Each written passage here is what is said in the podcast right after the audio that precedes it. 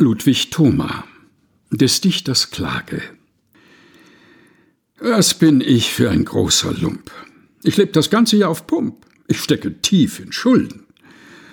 O Himmelherrschaft Sapperlot, ich treibe mit dem höchsten Spott. Wie lange wird man's dulden? Die Tante sprach, mein liebes Kind sei nicht so wie die anderen sind. Mich freut nicht, was ich sehe. Nimm dir ein hübsches Mädchen nur mit voller üppiger Figur begib dich in die Ehe.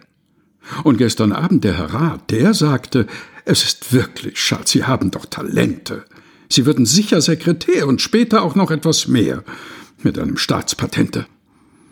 Mein Onkel, der ist ziemlich kühl, wenn er mich sieht. Dann wird ihm schwül, er geht mir durch die Lappen. Er sieht sich nach einem Laden um, er geht geschwinde, hintenrum, er glaubt, er muss berappen.